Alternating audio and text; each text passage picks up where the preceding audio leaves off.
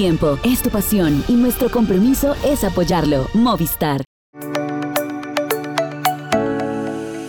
¿Qué tal amigos? ¿Cómo están? Bienvenidos a Pendiente Máxima, un eh, compendio en donde vamos a tratar de tocar algunos temas importantes y destacados de este fin de semana que estuvo copado con diferentes perspectivas, tanto de clásicas como de, carreras de etapas y que preparan también la escena para el estreno de Primo Roglic y de Tadej Pogacar para el próximo fin de semana. Así que pues es algo que, que nos mantiene la atención y donde también los nuestros han dejado algo que, podamos eh, empezar a analizar de manera bastante puntual y para eso vamos a saludar como siempre hasta Cali, Colombia, a Marisol Toro. Mari, ¿cómo estás? Hola Goga, un saludo muy especial para ti, todos los que nos siguen y nos ven en pendiente máxima, pues bien lo has dicho, hemos disfrutado muchísimo este fin de semana con el inicio de las clásicas de primavera con el estreno de algunos favoritos que ya empezamos a seguirles la pista y también con muy buenas novedades de los latinoamericanos que siguen poniendo una nota alta a este inicio de temporada. La Fundación Gero trabaja para fomentar la seguridad vial para ciclistas y con el patrocinio de escuelas de ciclismo donde se forjan los próximos campeones del ciclismo colombiano. Más información sobre nosotros en www.fundaciongero.org. La verdad es que me quedó un poquito un sabor amargo, Mari, porque la semana pasada habíamos hablado de la posibilidad que tenía eh, Jefferson Cepeda y la verdad es que estuvo tan cerca Jefferson, pero bueno, eh, nos conformamos y con mucho ánimo y mucho gusto también que haya sido Egan Bernal que se subió al podio de Gran Camino. Bueno, hablaremos ya de Jonas un poco más adelante, pero yo creo que mucha gente empezó a opinar y empezó a decir, bueno, Egan está ahí adelante, Egan se sostuvo, el equipo trabajó para Egan en esta ocasión, no lo teníamos tan entendido, Mari, que iba a ser así pero bueno, el Ineos hizo la propuesta, Egan tuvo un buen día, eh, tuvo una llegada de segundo lugar, cosa que no pasaba desde hace mucho tiempo, y un podio, pues ya ni decirlo, porque fue en el 2021, su último podio fue el Giro de Italia. Y entonces, claro, el 2023 nos dio como una, una pinta de lo que podía hacer Egan, pero ya formalmente yo creo que con el doblete que hizo Egan en, en, eh, en Turi Giro, perdón, en Turi Vuelta el año pasado, Mari, sentó bases realmente uno piensa que no, pero sentó las bases de fondo para que Egan pudiera empezar a tener podios múltiples, incluso con, un, con uno en los campeonatos nacionales también. Toman mucho valor esas palabras que le escuchábamos a Egan eh, al término de la temporada anterior, donde pues uno lo veía con más ambición para este año. Eh, él mismo decía pues que esperaba fuera una temporada en la que él, eh, incluso apuntando hacia la Vuelta a España, pudiera tener una muy buena preparación y demás. Eh, pero ya ver los hechos después de lo que vimos en el campeonato nacional, como bien lo dices, Goga, en una presentación muy importante ante grandes corredores y mucho más cuando llega ya al territorio europeo, se mide a un hombre como Jonas Vinegar, que para nada uno sabe que va a tomar las cosas con calma o que no quiere sacar el máximo provecho de una carrera, aunque sea el estreno y el inicio del año. Eh, y ese, ese parámetro con el que se ha podido medir Egan Bernal estando al lado del actual hombre que domina el Tour de Francia, pues es lo, que nos deja tan eh, bien impresionados sobre esa actuación de Egan. Además, eh, lo que vimos haciendo durante el resto de etapas, como bien lo dices, con el respaldo del equipo, con esa confianza que también comienza a generar en todo su entorno y sin duda la admiración que también despierta el hecho de verle ahí eh, nuevamente con esa ambición, no porque la haya perdido en algún momento, sino porque sabemos que ha sido difícil todo este proceso de regreso y bueno, las condiciones climáticas que tampoco pues fueron nada, nada suaves, ¿verdad? La verdad es que a todo mundo le pudo afectar de una u otra manera. Y bueno, pues también Egan, me imagino que veía a, Jefferson que pues no estaba, o sea, él estaba también peleando lo suyo y claro, entre ellos habían segundos solamente. Entonces, pues él tuvo también que defender un poco eh, la carga del corredor ecuatoriano, que, nos parece maravilloso por, Jefferson, pero creo que Egan con, con esto, eh, Mari, pues está eh, eh, reforzando la idea de que tiene el que el trabajo se está haciendo, que no hay presiones, que no hay Tour de Francia, o por lo menos por ahora no, que puede ser, porque uno, nunca sabe, pero que es hasta la vuelta en donde él va a tener ese, esa reflexión, digamos, ese, esa proyección, más bien dicho, de este trabajo. Entonces, me parece que contemplarlo, hacer el trabajo poco a poco es lo que más nos debe a nosotros de, interesar, no de, no de buscar presionar mediáticamente, porque pues eh, los resultados se van dando poco a poco. Uno entiende, Goga, que bueno, estamos en un momento y creo que lo conversábamos en podcasts anteriores en el que siempre se pregunta quién va a ser ese colombiano que siga ahí arriba, al frente, dominando. Uno entiende, eh, digamos, esa, esa premura, esa, esas ansias de la afición, pero con Egan pues hay que ir tranquilos. Eh, él siempre ha sido un hombre que ha mostrado una gran ambición, lo reiteramos, pero también es muy consciente del alto ritmo, del alto nivel que se maneja en este momento y de lo que requiere su proceso. Entonces, como bien lo dices, ese colchón que tiene de aquí hasta la Vuelta a España para seguir probando, para seguir midiendo su rendimiento, el cómo se siente, a quién enfrenta, va a ser muy importante. Y creo que al interior del equipo también, pues se le tiene esa confianza y se le ha dado ese apoyo. Eh, no deja de generar también muchísima admiración la forma como trabaja Egan y, la, ambición que todavía tiene, eh, a pesar de ser un hombre que ya se ha quedado con dos grandes vueltas. Y pues hablando del entorno en el que se desarrolló la carrera para Egan y para Jefferson Cepeda, tenemos que hablar también eh, de lo que sucedió con el favorito, porque bueno, había, una, había dos perspectivas y de las dos maneras se puede hablar de Jonas. Una que si no ganaba, bueno, pues es la, el inicio de la temporada, otra de que bueno, gana una etapa pues era necesario pues para aprobarse, pero otra vez repetir lo del año pasado, ganar las tres etapas y además la clasificación general con un margen pues yo creo que sensible, eh, cómodo y la gente va a decir, bueno, pues que tenía que ganar la carrera, entonces el hombre pues gana, gana eh, pues por los puntos, gana por prestigio, pero no sé si termina ganando con el público también, porque es que todo el mundo dice, bueno, pero es que eso era natural, ¿no? Eso se esperaba de Jonas. Sí, pues por más que eh, se sienta eso de que es el deber ser, mm, no siempre pasa. Y en el caso de Jonas Vinegar, pues eh, se, se, ve siempre una ambición en el corredor, unas ganas de firmar que sigue siendo un hombre dominante. También ellos requieren pues tener esa tranquilidad de, corresponder al equipo. E, este año mencionábamos también esos cambios a los que se ha enfrentado ya sin un hombre como Primo Roglic, con el ascenso de otras figuras a ese equipo. Todo eso es necesario probarlo y si se puede probar y si se puede entrar en un buen engranaje, aún eh, repitiendo la actuación del año anterior, pues es un muy buen balance, pero eso no quiere decir que no le haya costado esfuerzo y no haya tenido que enfrentar eh, pues a esas condiciones adversas. Eso sí, como él mismo lo ha calificado, ha sido un fin de semana bastante bueno para él, casi perfecto, a no ser por el clima que impidió un poco ese fogueo eh, en la crono, aunque rodaron muy fuerte igual, y en la misma montaña donde se recortó el recorrido al final. Estas pues son las condiciones que, bueno, todos tuvieron que manejar. Eh, no a todos les fue tan bien como hubieran querido. En el caso de Richard Carapaz, por ejemplo, vimos a Rigo tratando también de, estar adelante, de, ser proactivo. Pero bueno, la verdad es que el equipo hizo una gran labor. No se lleva la camiseta de los jóvenes eh, Keanu de Prox, pero eh, estuvo, digamos, él también probándose un poco con, con esta nueva perspectiva de, de, los colores del Jumbo Visma, que hasta ahora este equipo, María, ha ganado nueve, eh, tiene nueve victorias apuntadas. No es el equipo más ganador porque tanto el Quickstep como el UAE tienen diez.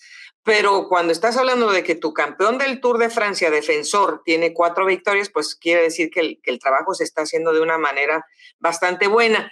Pero cuando se habla de las clásicas, María, ahí sí que eh, eh repitieron lo del 2023, tanto en Omloop como en Curne Brussels Curne. Eh, el equipo no se dejó, eh, pero para nada encontrar grietas. Hicieron la labor y una de esas victorias se la llevó además Woodman.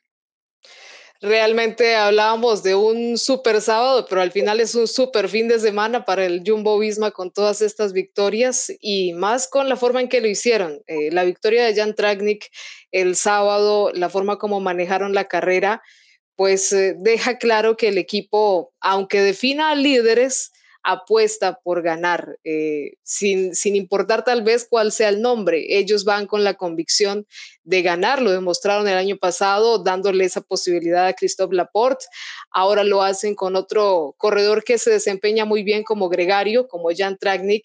Eh, vimos cómo en esos últimos kilómetros, pues sus compañeros también de una u otra forma allanaron el terreno para ese ataque definitivo y es realmente impresionante. Y lo de Bob Van pues también nos alegra muchísimo porque es un corredor que siempre está buscando ahí la victoria. Creo que esta también le genera a él un muy buen inicio para lo que viene, para lo que está preparando en el panorama de la ruta.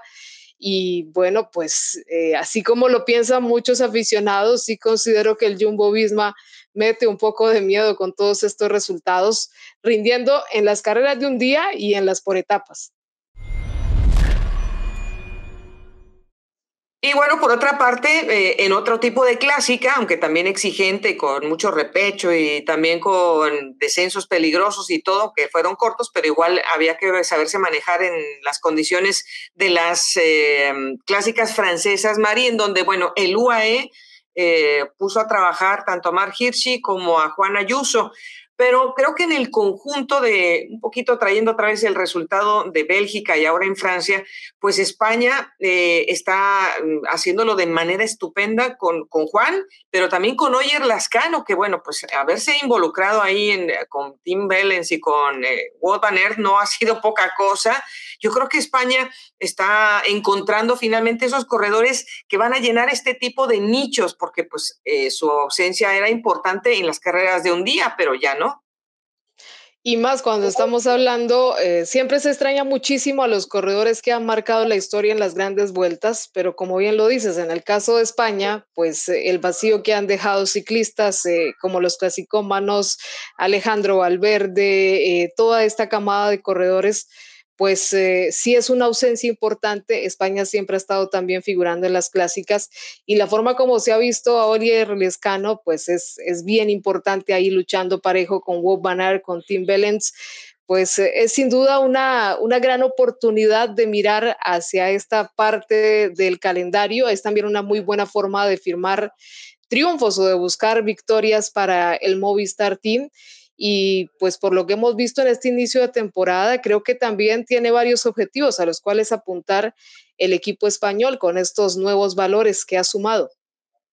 Eh, lo de Juan Ayuso, pues es claro, eh, es como ese aviso de que, bueno, Alejandro Valverde podría tener también el sucesor, en, hablando de un, un, todólogo, un poco, eh, tener la efectividad en todas estas carreras de un día. Y bueno, el año pasado le fue bien en la Igeglia, a Juan Ayuso lo van a regresar en esta clásica italiana, que bueno, Italia también va a iniciar con las clásicas que vamos a tratar más adelante, y va a tener un eh, camino diferente para el Tour de Francia, Juan, de lo que va a tener Tadej Pogacar, porque va a estar en la terreno adriático, pero me parece eh, que, este, que este año, a pesar de pues, lo joven que es, ya la experiencia empieza a, a formar parte del repertorio de Juan, ¿no? Está, la verdad se ve muy concentrado, pero también muy fuerte el UAE hace parecer que pues tiene una posibilidad o le brinda una oportunidad de acople muy importante a sus corredores. Lo sentimos incluso con Isaac del Toro, aunque sabemos que va despacio, que, que es un corredor que apenas está ingresando a esa primera categoría pero sí, sí pareciera que se arropa muy bien a este talento joven y también pues, se llega con esas ganas, ¿no? De, estar a la altura de un equipo que, que, marca tendencia, que es muy importante a través de una marca que ha impuesto Tadej Pogacar, de llegar desafiando un poco todos esos límites que pueden ponerle a esa nueva generación y la experiencia que vienen sumando también alrededor con corredores ya mucho más recorridos que, que acompañan también ese trabajo, creo que es muy importante para el equipo emiratí.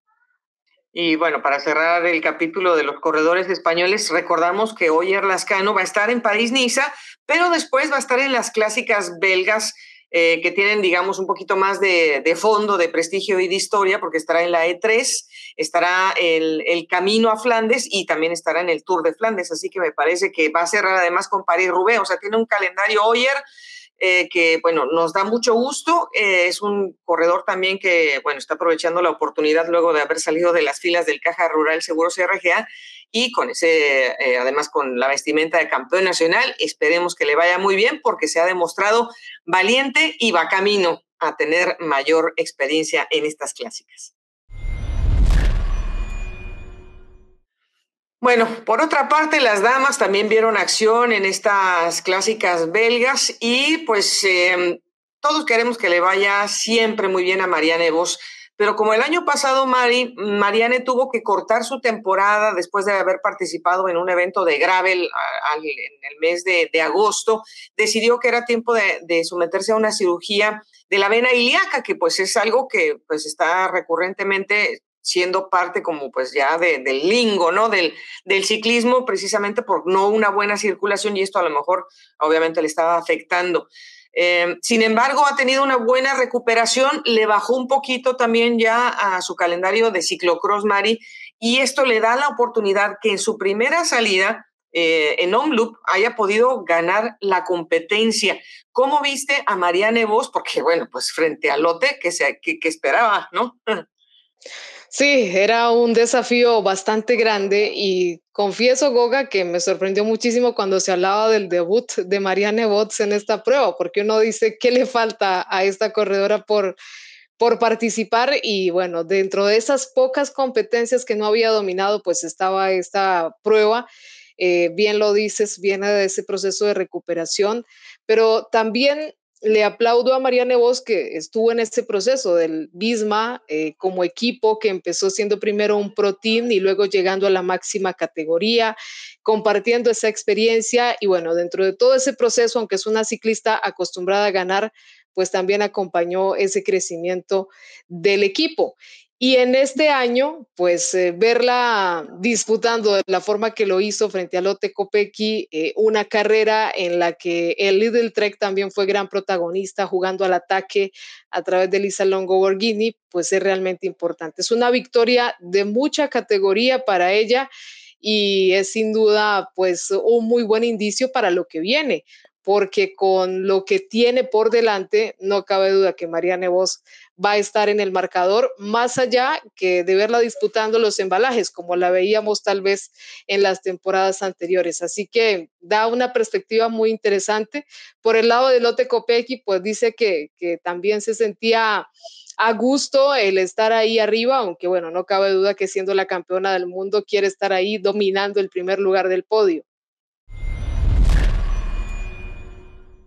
Bueno, eh, estamos hablando de las mujeres, o sea que Strade Bianche también viene a colación porque pues es la siguiente eh, competencia de un día en Italia, la que, la que levanta ámpula también entre las mujeres, Mari, y bueno, obviamente entre los caballeros, pero bueno, aquí ya que estamos hablando de las damas, también, ¿qué, ¿qué, podemos esperar? Porque el año pasado, ¿te acuerdas de ese duelo con el SD Wars, que si tú, que si yo, y ahora también se está hablando de que, bueno, pues ya se, se ha alargado la estancia de Lotte Kopecky, pero no todavía la de Demi Bollering en el equipo. Entonces, como que uno dice, bueno, ¿qué va a pasar aquí?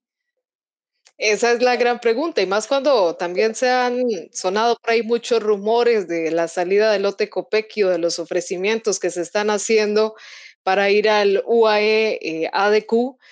Eh, podría ser nuevamente ese duelo, eh, aunque insisto en que cada vez los demás equipos, eh, como el Bisma, como el Lidl Trek y otra buena cantidad de equipos que dominan este escenario de las clásicas, el IF también ha hecho una, una gran reforma en su estructura, así que hay que tenerlo en la cuenta pues eh, no va a ser tan fácil que se marque ese dominio. Bueno, el ISD Work se ha mostrado muy superior, pero siento que cada vez eh, las mujeres también hacen más propuestas, lo intentan de lejos o, muy cerca de la meta, pero por algún lado buscan romper la carrera y es lo que uno esperaría en una extra de que sin duda pues también es muy atractiva para las corredoras italianas. Y cuando, bueno, hablamos de ese tipo de estrategia, también cuando pensamos en lo que podría pasar en la carrera de los caballeros, pues vamos a tener a algunos competidores que han tenido un gran éxito, eh, incluido el mismo Tadej Pogacar, que va a abrir su temporada con una carrera de un día. Y lo va a hacer, la verdad, a cuentagotas un poco, porque sabemos que va a ser el doblete de Giro y Tour. Entonces, bueno, va a tomar las cosas con mucha calma. Pero esta carrera no la hizo el año pasado porque se le cruzaba ya, eh, eh, él quería hacer esta y luego después París-Niza, pero pues, un día consecutivo en las carreras es muy difícil completar, eh, digamos que esa hazaña simplemente por el llegar físicamente a la otra competencia. Pero bueno, Tadej Pogacar llega acá aunque sin haber tenido un solo kilómetro de competencia, Mari, pues llega como uno de los grandes candidatos. Em, estaba revisando pues el perfil, vamos a tener obviamente 12 eh, segmentos de este rato, son más de 200 kilómetros, realmente no cambia mucho eh, la escena misma, pero sí la posibilidad de que Tadej, viendo lo que hizo Remco, viendo lo que hizo Jonas, pues claro, va a decir, bueno, pues si ellos están luciéndose, pues yo también puedo de lejos, ¿no? Eh, no hay duda que de una u otra manera ese inicio de temporada de sus rivales pues tiende a influir en lo que se quiere hacer. Además, bueno, Tadej Pogachar siempre es un corredor que apuesta por ganar, eh, va a ser un bonito espectáculo, además porque la afición va a poder vivirlo pues en dos oportunidades o una antes de que se cruce la línea de sentencia y es un gran equipo, no se puede decir eh, o no se puede agregar más a esa nómina que también está integrando el UAE Team Emirates para acompañar a Tadej Pogachar con grandes nombres como Tim Bellens y, el mismo Mark Hirschi. Eh, está también ahí en esas filas Isaac del Toro, pero eh, luce una carrera muy bonita también con la presencia de otros nombres como Christophe Laporte, que podría estar con el Bisma y por supuesto con otra cantidad de corredores locales y extranjeros que le apuntan siempre a esta esta de Bianchi. Bueno, estará, bueno, Simon Yates, también es importante ver cómo, cómo está Simon, estuvo en el Aulula Tour, estuvo en Santos Tour Down Under y después, bueno, has tenido unas semanas de transición. Eh, vamos a tener Richard Carapaz, Alberto Betiol supuestamente estaría también participando. Eh, aunque Alberto Betiol estaría también corriendo la Iglesia, si no estoy mal, y bueno, también está eh, preinscrito Daniel Martínez y Egan Bernal. Bueno, pues son dos competidores que creo que, que tienen la, potencia para enfrentar esta, esta carrera y pues creo que se les puede dar bien también a los latinoamericanos. Esperemos que Richard, em, pues a lo mejor no sacó los réditos que, que esperaba en O Gran Camino, pero aquí podría ser. Sí, mm, acudimos un poco a lo que vimos en el cierre de, las clásicas italianas. Eh, Italia siempre es un lugar en el que los latinoamericanos se desenvuelven de, muy buena forma. Aquí podría darse esa situación, eh, sobre todo porque a veces esos grupos que suelen conformarse para trabajar, para hacer diferencia en un momento determinado, pues pueden ser un muy buen escenario para los latinoamericanos y bueno, esperemos que sea una carrera muy bonita y en la que los nuestros puedan tener esa figuración y ante todo ver un buen espectáculo, como siempre nos lo permite ver la Estrada Bianchi. Pues solamente nos queda uno por estrenarse. Después de la Estrada de Bianchi empieza París-Niza eh, y ahí es donde vamos a tener a Primo Roglic. Él va a tener, eh, yo creo que un papel un poco diferente porque se va a enfrentar en dos ocasiones antes del Tour de Francia a un rival directo. Estamos hablando eh, de Remco de Benepul, porque no solamente se ven en París-Niza, se van a ver también en la vuelta al País Vasco. Entonces, bueno, pues ahí ellos ya tienen más o menos casado ese matrimonio, a veces, eh, eh, digamos, deportivo. El año pasado estuvieron en la vuelta a Cataluña, Mari, donde salió victorioso Primo Roglic y donde Remco reconoció que sigue aprendiendo todavía de corredores con más sagacidad y con más lectura de carrera, como es el caso de Primos. Pero este año, pues vamos a tener dos llegadas en alto, una contrarreloj individual de casi 27 kilómetros. Entonces, yo creo que entre los dos va a haber una gran paridad y es aquí otra vez donde vamos a ver qué equipo puede reforzar mejor a su líder. Ese es un punto muy importante. Ya con lo visto en Algarve por parte del equipo de Renko de Nepal, pues bueno, nos dejó claro que tiene un gran escudero en un hombre como Mikel Landa eh, también está la expectativa por ver cómo va a funcionar Primo Roglic en su nueva escuadra. Eh, va a ser también muy interesante ver esa compañía que tenga, sobre todo las etapas de montaña. y la crono, que va a ser un escenario muy esperado, eh, sin duda, entre estos dos corredores siempre hay un interesante duelo en esa parte y desde ahí vamos a empezar también a analizar cómo sigue ese proceso de maduración de Renko Benepol y cómo se comporta también Primo Roglic, que decía al inicio de la temporada, pues que obviamente ya los esfuerzos eh, son, son importantes y que ese camino hacia el Tour de Francia, pues cada vez se hace también más complicado, aunque él sea un corredor experimentado. En el equipo del Bisma Lisa Bike están solamente, pues algunos nombres, todavía no está completa la nómina confirmada, pero bueno, estaría Wilco, que estuvo apenas en gran camino, Mateo Jorgensen, que creo que también está haciendo un gran papel, y bueno, con el equipo del UAE, que no va a tener a una cabeza como Tadej Pogacar, pero van a tener a Brandon McNulty y a Jay Vine, los dos estuvieron recientemente en el UAE Tour, pero de alguna manera, y de a veces yo creo que uno nos explica las cosas, Brandon ganó dos etapas y se nos desfondó en la última, eh, llegando a una llegada en alto, el remate de la carrera, y luego Jay Vine también se perdió de la clasificación general cuando él podría haber accedido al podio, por lo menos en la carrera que, que finalizó en los Emiratos. Entonces, pues hay una, hay un poco la incógnita de si van a poder repetir, porque pues ahí son, acaban a ser ocho etapas y vamos a tener más montaña todavía. Ese es un punto bien interesante, además porque en la nómina también aparecen otros nombres como Joao Almeida, que bueno, eh, le, sucede muchas veces un poco eso de que no puede rematar eh, las competencias, además de verlo eh, siendo protagonista, incluso líder, Pavel Sivakov, que también pues es uno de los nombres que miramos detenidamente por lo que enseñó en Ineos y por la perspectiva que tal vez lleva para este año. Eh, entonces está un poco la incógnita. ¿Van a seguir estos dos hombres que ya marcaron una tendencia, ahora buscando consolidar un liderato en el equipo? o vamos a tener también estas dos figuras eh, tratando de, hacer un buen inicio de temporada.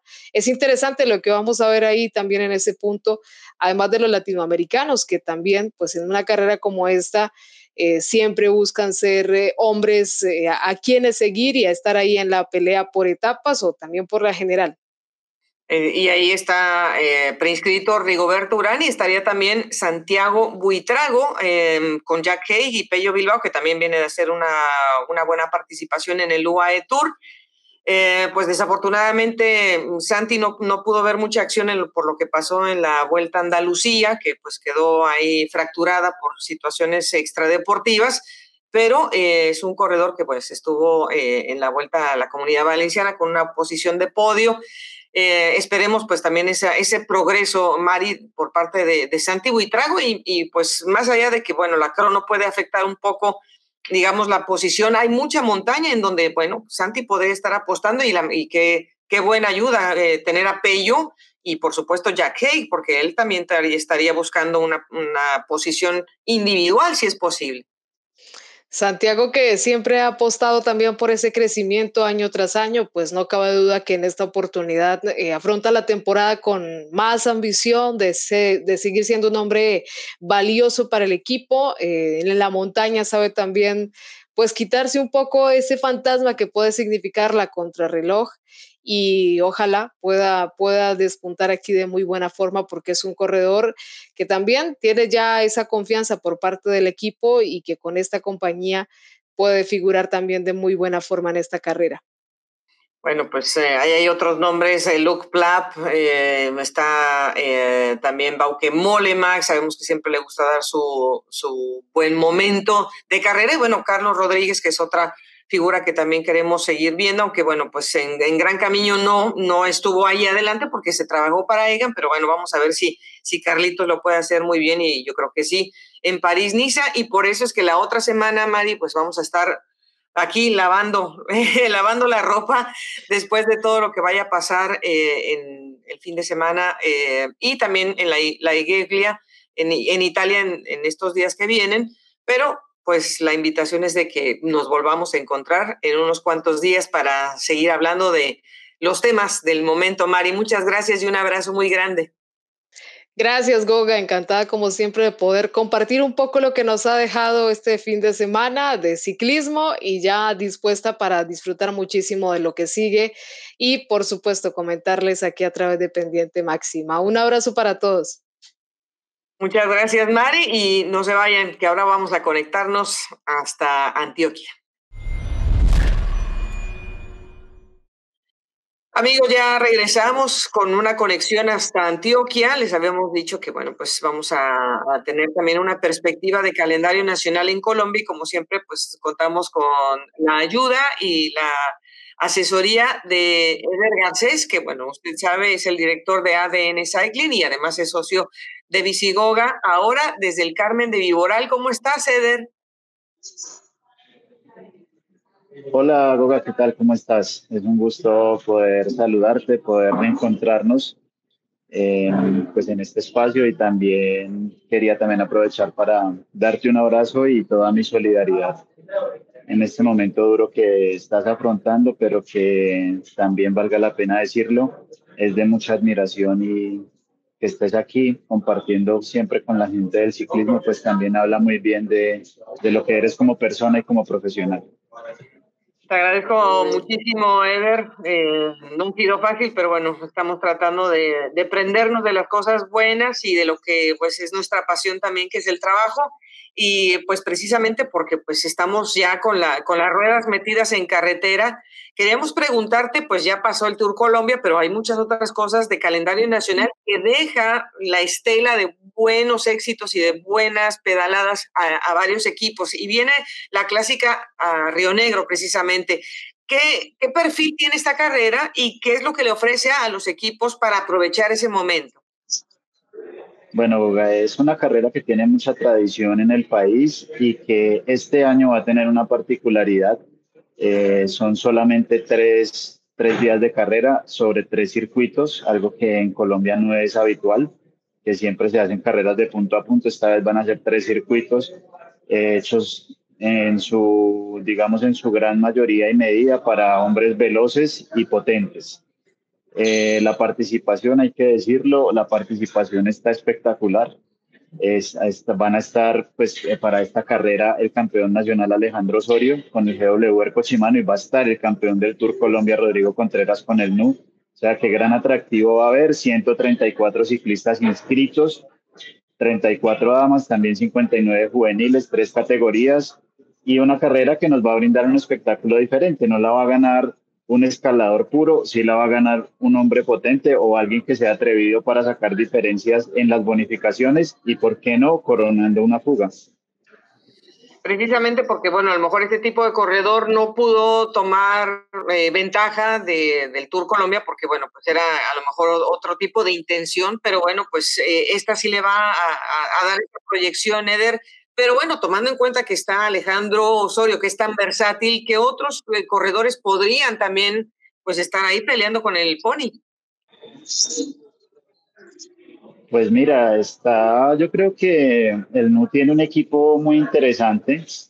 Tiene corredores como Oscar Quiroz que para este tipo de recorridos y yo creo que es un corredor muy apto para ello porque es rápido, porque también es potente, porque es un hombre que va bien, sobre todo en la etapa que es pasado mañana, que tiene un repecho muy duro que puede hacer la selección y puede disgregar un poco el grupo. Es un hombre para eso, para fugas yo creo que también dentro del equipo que armaron ahora con el Team Safety hay hombres interesantes que corren en Estados Unidos, en Criterium, circuitos, caso de Brian Gómez, Juan Esteban Arango, Jordan Parra, que pues tienen experiencia. Eh, también está Carlos Julián Quintero que corre con el Avinal del Carmen de Viboral, que es un hombre que tiene experiencia.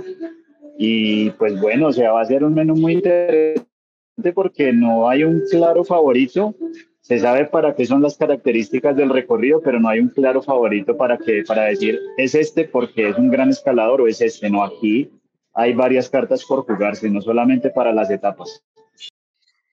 Bueno, Eder, estás mencionando al equipo eh, Avinal, eh, precisamente que, bueno, tiene sede ahí en el Carmen de Viboral. Es una escuadra que ha proyectado una gran cantidad de, eh, de talento y pues acaba de presentar su nómina, em, que además contempla también la participación femenina. Este año hay, ¿qué es lo que se puede destacar? Eh, si es que hubo algún movimiento, mm, digamos, importante de sumar talento o de proyectar a los juveniles. Mira, Goga, la filosofía de, de Abinal Carmen de Viboral es muy clara. Es un equipo que desde su construcción siempre se ha enfocado mucho en el semillero. De hecho, es un equipo que tiene todas las categorías de, que puede haber en un equipo. Hay corredores prejuveniles en damas y hombres, hay juveniles en damas y hombres, sub-23 en damas y hombres, y pues obviamente los élites como para darle un poquito más de representatividad y darle como a esos talentos jóvenes que se están formando la posibilidad de llegar a un equipo élite y competir a nivel profesional. Eh, hubo muchas sorpresas, la verdad, en la presentación. Por ejemplo, la nota alta fueron pues el regreso de Carlos Julián Quintero, que pues obviamente todos lo conocemos de su pasado en el Team Colombia y el Manzana Postón. Tres años después vuelve otra vez a la, la alta competencia Daniela de Ortúa, ella que también pues tuvo unas crisis personales muy complicadas, problemas que tuvo que superar y que pues hombre, verla otra vez de regreso con un dorsal va a ser muy bonito, todavía no está digamos como que apta para el nivel competitivo, no la vamos a ver en la clásica de Río Negro tan pronto, pero van a trabajar su proceso para que otra vez vuelva a ser ciclista competitiva. Y bueno, dentro de toda la gama está Esteban Guerrero, que es un gran velocista, está Santiago Ramírez, que también es otro corredor que ya tiene un proceso ya amplio con este equipo, Johan Porras, que ha sido subcampeón panamericano de la crono. Hay varios talentos importantes, varios talentos que seguramente, como siempre, Abinal va a mostrarlos y es un equipo que siempre va a dar de qué hablar, sobre todo en las categorías formativas.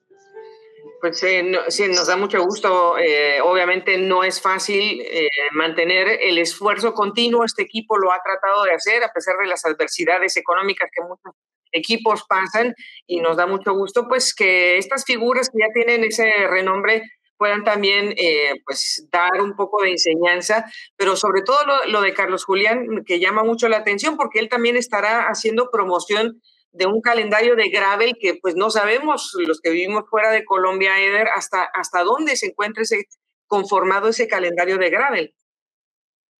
El país todavía no se ha abierto un calendario como tal, hay, hay carreras que hacen, digamos, como que entre los que quieren promover el movimiento, como esta carrera de transcordilleras, que no es una carrera de calendario, pero sí es una carrera que están haciendo entre algunos corredores que ya se han retirado para empezar a promover una actividad que ya en el mundo tiene hasta, pues obviamente la Val de la UCI tiene campeonato mundial. El objetivo de Carlos Julián es que hacer, apoyar a los jóvenes talentos de Abinal, enseñarles de su experiencia, también tomar nivel competitivo en las carreras del calendario colombiano y prepararse porque su objetivo es ir a correr el campeonato del mundo de gravel. Entonces digamos que esa fue una apuesta interesante que él hizo como la oferta para poder volver, aceptar el reto de volver y aparte de eso, pues porque también quiere ser un corredor que transmita sus valores y, y su experiencia en esta cantera. Respecto a lo que decías de, del dinero, es importante, Goga, resaltar esto porque los patrocinadores cada vez están llegando más otra vez a nuestro ciclismo local. GW, ERCO Chimano, ERCO que es una empresa de energía renovable de Colombia, una empresa colombiana 100% que apoya un proyecto, el NU que entra como una entidad bancaria para apoyar este proyecto, empresa privada, la Fundación Gero que es también un aliado de nosotros que también apoya el semillero de Avinal.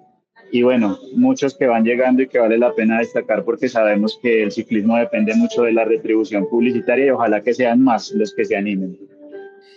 La verdad que sí, eh, bueno, siempre estaremos ahí pendientes de, también de nuestros amigos de Fundación Gero, que bueno, ellos también están haciendo una labor muy específica y pronto vamos a revisitar lo que, lo que están haciendo para refrescar un poco la, la memoria de nuestros amigos que a lo mejor no tienen específicamente qué es, qué es Fundación Gero y, por qué nosotros ah, eh, tenemos ese gusto de compartir con ellos también. Pero muy pronto vamos a volver a tocar ese tema, Eder.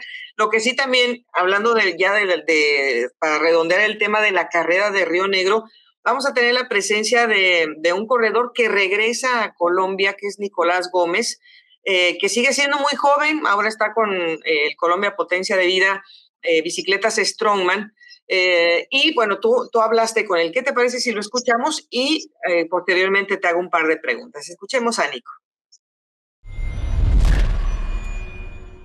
Te vas a debutar prácticamente que en tu casa. ¿Qué tal? ¿Qué tal el ambiente? ¿Qué tal el, regreso? ¿Qué tal dame, la, dame la sonrisa. A ver. No, muy feliz, eh, emocionado, nervioso un poquito, como si fueran las primeras carreras. De volver a correr en Colombia, casi en casa. En Río Negro me trae muy bonitos recuerdos porque en las categorías inferiores muchas de las victorias fueron en Río Negro y nada, motivado, motivado bastante. Mm, yo soy una persona que si no me divierto haciendo algo, seguramente no me va a ir bien. Entonces, disfrutar mucho acá en Colombia. En la Vuelta a Colombia el año pasado disfruté mucho de, del ciclismo de acá, de la gente, el ambiente.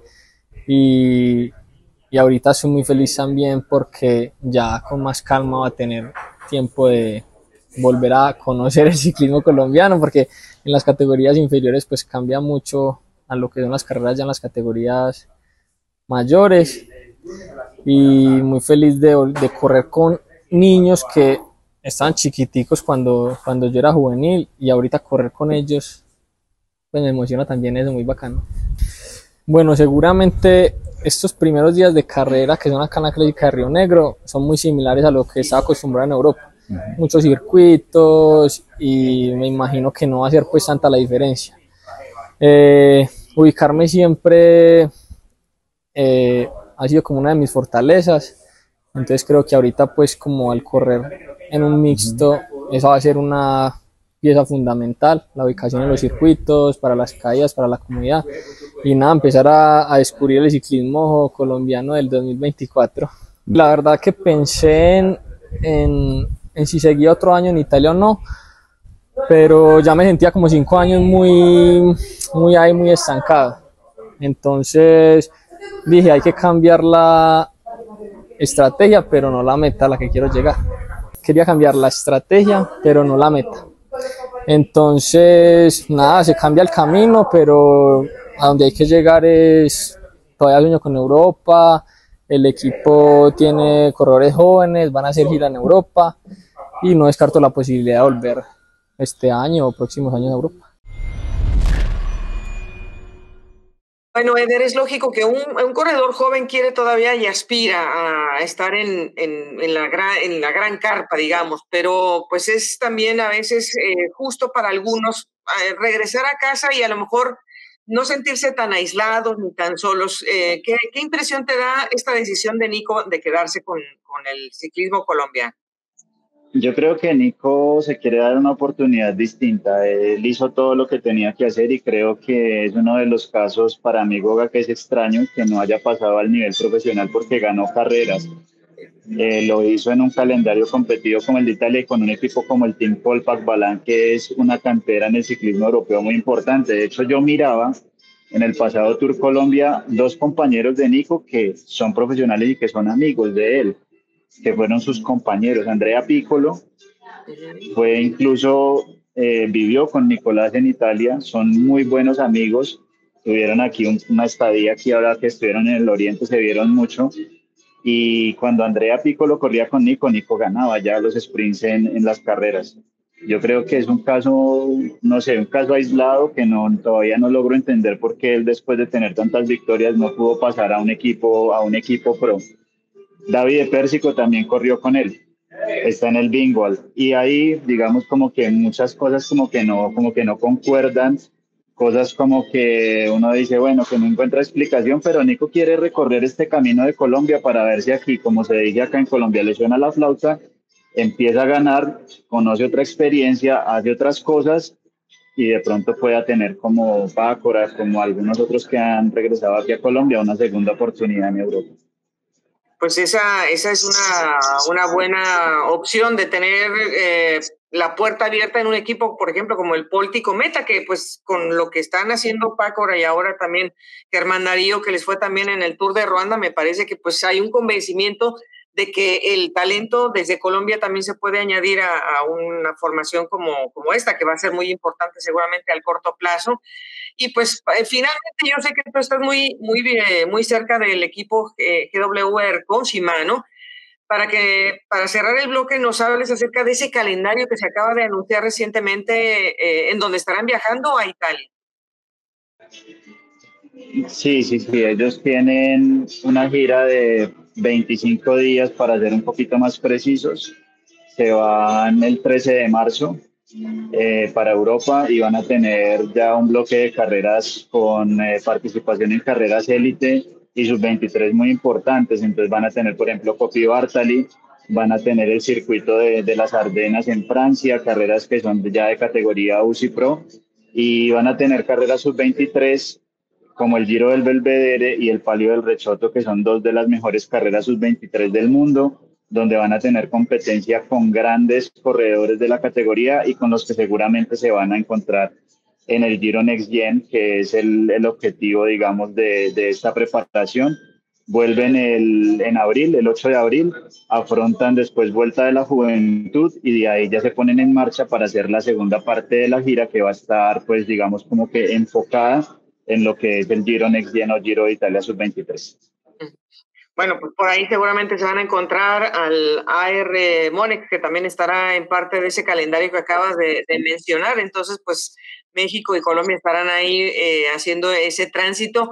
Estaremos pendientes para la próxima semana de los resultados de la clásica de Río Negro y pues te, mandamos un abrazo, Eder, con, eh, para que nos saludes a, a toda la tropa por allá eh, y que tengan mucho éxito con esta, eh, esta cobertura. Muchas gracias, Goga. Un abrazo grande y saludos para toda la gente que nos sigue a través del podcast de Dependiente Más.